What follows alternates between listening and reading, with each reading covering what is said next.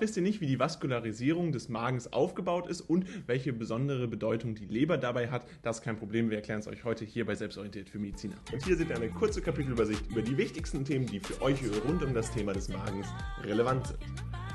Und bevor das Video losgeht, wollen wir euch noch unseren Kurs vorstellen und der ist jetzt für euch verfügbar. Der Kurs für Medizinerinnen mit Texten und Lernkarten, Zusammenfassungen für das schnelle Lernen und das braucht man im Medizinstudium ganz sicher. Und dabei ist das Tolle, dass wir alles rund um den Magen zusammengefasst haben. Das heißt nicht nur die Anatomie und Histologie, sondern eben auch die Physiologie. Alles jetzt für euch verfügbar. Gucken wir uns nun die Vaskularisierung des Magens an und dabei sehen wir schon hier, dass wir die verschiedenen Arterien und äh, entsprechend auch äh, die Struktur des Magens einmal vorfinden und ihre Lagebeziehungen nochmal ganz klar werden. Die Blutversorgung des Magens hat dabei ihren Ursprung in der abdominalen Aorta. Auch das können wir hier einmal schön sehen, den abdominalen Teil der Aorta und kommt dabei von zwei Systemen, die entlang der Krümmungen anastomosieren. Das heißt, hier diese Anastomosen, die vorliegen, sind ein ganz wichtiger Teil der Vaskularisierung ja, des Magens Daher äh, führen diese dann natürlich auch zu mehreren direkten Ästen,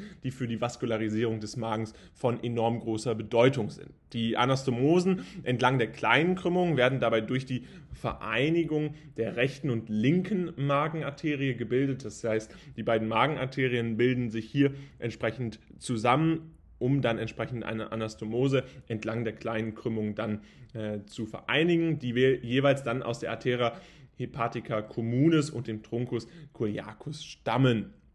Dabei ist es grundsätzlich so, dass die Anastomosen der größeren Krümmung dann durch die Vereinigung des rechten und linken gastroomentalen oder eben gastroepilogischen äh, der Arterien dann gebildet werden, die jeweils aus dem gastroduodenalen und den Milzarterien stammen. Die Milzarterie, das seht ihr hier schon, sendet auch die kurzen Magenarterien und die hintere Magenarterie, die den Fundus und den oberen Teil des Magenkörpers direkt versorgt. Und das kann man hier in dieser Zeichnung nochmal sehr schön sehen, dass hier eben eine Versorgung durch die äh, kurzen Magenarterien und die hintere Magenarterien des Fundus und den oberen Teil des Magenkörpers äh, direkt versorgt wird, eben durch die Milzarterie.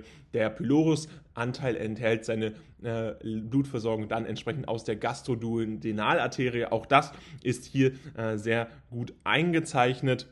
Wir sehen es hier einmal äh, links in der Abbildung, äh, wie wir äh, entsprechend den Pylorus-Anteil versorgen können eben mit seiner charakteristischen Form und äh, diese, äh, das Ganze ist natürlich ein Zweig äh, der gemeinsamen Leberarterie. Also der Pylorus-Anteil erhält seine Blutversorgung aus der Gastroduodenalarterie, die ein Zweig der gemeinsamen Leberarterie ist. Also auch das hier für die Vaskularisierung des Magens zentral und wir müssen uns eben immer wieder auch die einzelnen topografischen Beziehungen klar machen, um uns letztendlich auch die Vaskularisierung des Magens erschließen zu können. Beispielsweise, dass wir hier eben im Bereich der Aorta abdominalis sind, äh, ist natürlich aufgrund der Lage zu den verschiedenen äh, jeweiligen Bauchorganen dann eine ganz zentrale und logische Schlussfolgerung. Außerdem ist es entsprechend so, dass diese äh, Nähe zur Leber entsprechend dann dazu führt, dass beispielsweise ein Zweig der gemeinsamen Leberarterie äh, für die Versorgung des Pylorusanteils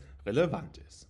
Fassen wir euch das Wichtigste einmal rund um die Vaskularisierung des Magens zusammen. Grundsätzlich ist es so, die Blutversorgung des Magens hat ihren Ursprung in der abdominalen Aorta, eben aufgrund der topografischen Beziehung und kommt von zwei Systemen, die entlang der Krümmungen anastomisieren und zu mehreren direkten Ästen führen, die für die Versorgung des Magens in den unterschiedlichen Bereichen des Magens verantwortlich sind. Die Anastomosen entlang der kleinen Krümmung werden durch die Vereinigung der rechten und linken Magenarterie gebildet, die jeweils aus der Arteria hepatica communis und dem Truncus coliacus entsprechend stammen. Die Milzarterie sendet auch die kurzen Magenarterien und die hintere Magenarterie, die den Fundus und den oberen Teil des Magenkörpers entsprechend direkt versorgt. Das Video, was ihr euch jetzt hier angeguckt habt, ist jetzt leider vorbei. Allerdings haben wir noch ein weiteres Video, was euch sicherlich auch interessiert, denn es geht genau um dasselbe Thema und verstärkt da nochmal euer Wissen. Also bleibt jetzt dran und los geht's.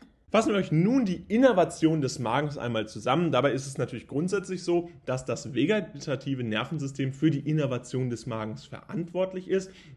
Und das geschieht dabei durch den Parasympathikus. Das muss man sich ganz klar machen, denn dessen Versorgung von den vorderen und hinteren Vagusständen äh, entstammt dabei und die dann entsprechend von den Vagusnerven natürlich äh, wiederum entspringen, die dann wiederum die Empfindung von Übelkeit, Schmerz und so weiter mit sich führen. Also man muss sich ganz klar machen, äh, in der Funktion des Magens und in der Innervation des Magens ist der Parasympathikus entsprechend verantwortlich und das liegt maßgeblich daran, dass dessen Versorgung ja wiederum an die vorderen und hinteren Vagusstämmen bzw. an die Vagusnerven entsprechend gekoppelt ist, die dann ja die Empfindung von Übelkeit, Schmerz und vielen weiteren physiologischen Prozessen entsprechend besitzt. Und das ist ganz zentral, denn das sind ja die zentralen Mechanismen für äh, die Innervation des Magens und für die entsprechende äh, ja, physiologische Funktion des Magens, die man sich hier klar machen muss. Diese Innovation ist dabei auch für die Beweglichkeit und Magensekretion verantwortlich. Das heißt,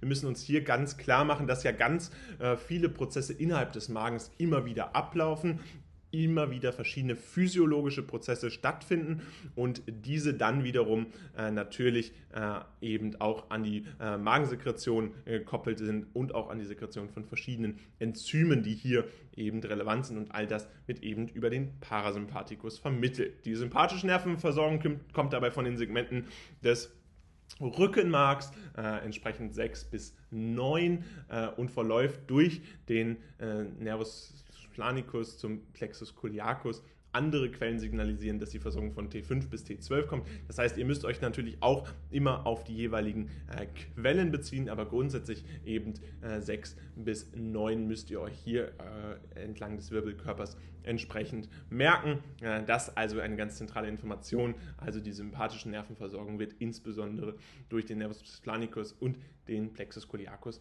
entsprechend ermöglicht. Und dabei müsst ihr euch aber ganz wichtig hervorrufen, dass das vegetative Nervensystem für die Innervation des Magens verantwortlich ist, insbesondere durch den Parasympathikus, der dann entsprechend die Beweglichkeit und Magensekretion sowie eben Reize wie Übelkeit und Schmerz vermittelt. Fassen wir euch das ganz grundsätzlich nochmal zusammen. Das vegetative Nervensystem ist für die Innervation des Magens verantwortlich, entsprechend durch den Parasympathikus, dessen Versorgung von den vorderen und hinteren Vagusstämmen kommt, die dann von den Vagusnerven stammen, die wiederum die Empfindlichkeit von Übelkeit, Schmerz und so weiter mit sich führen. Dabei ist insbesondere auch die Innervation für die Beweglichkeit und Magensekretion hier zentral verantwortlich. Die sympathische Nervenversorgung kommt wiederum von den Segmenten des T6 und T9 äh, Rückenmarks und verläuft durch den Nervus planicus zum Plexus coliacus. Andere Quellen äh, signalisieren eben, dass es von T5 bis T12 ist, aber das muss man eben hier ganz klar unterscheiden können. Eine Vielzahl der Quellen weist eben auf 6 bis 9 hin. Und damit soll es auch schon wieder gewesen sein mit diesem Video rund um den Magen. Ihr habt jetzt wirklich alles äh, gelernt, was ihr rund um den Magen braucht. Äh, falls ihr noch mehr über unterschiedliche Themen lernen wollt, dann könnt ihr einerseits jetzt unsere Playlist auschecken, unseren Kanal abonnieren und dem Video ein Like da lassen. Und natürlich könnt ihr auch unsere Website auschecken, denn da gibt es diesen Kurs, also Anatomie, Histologie, Physiologie des Magens mit 20% mit dem Code WELCOME für euch einmal direkt in der Videobeschreibung verlinkt und dann checkt es einfach gerne mal aus.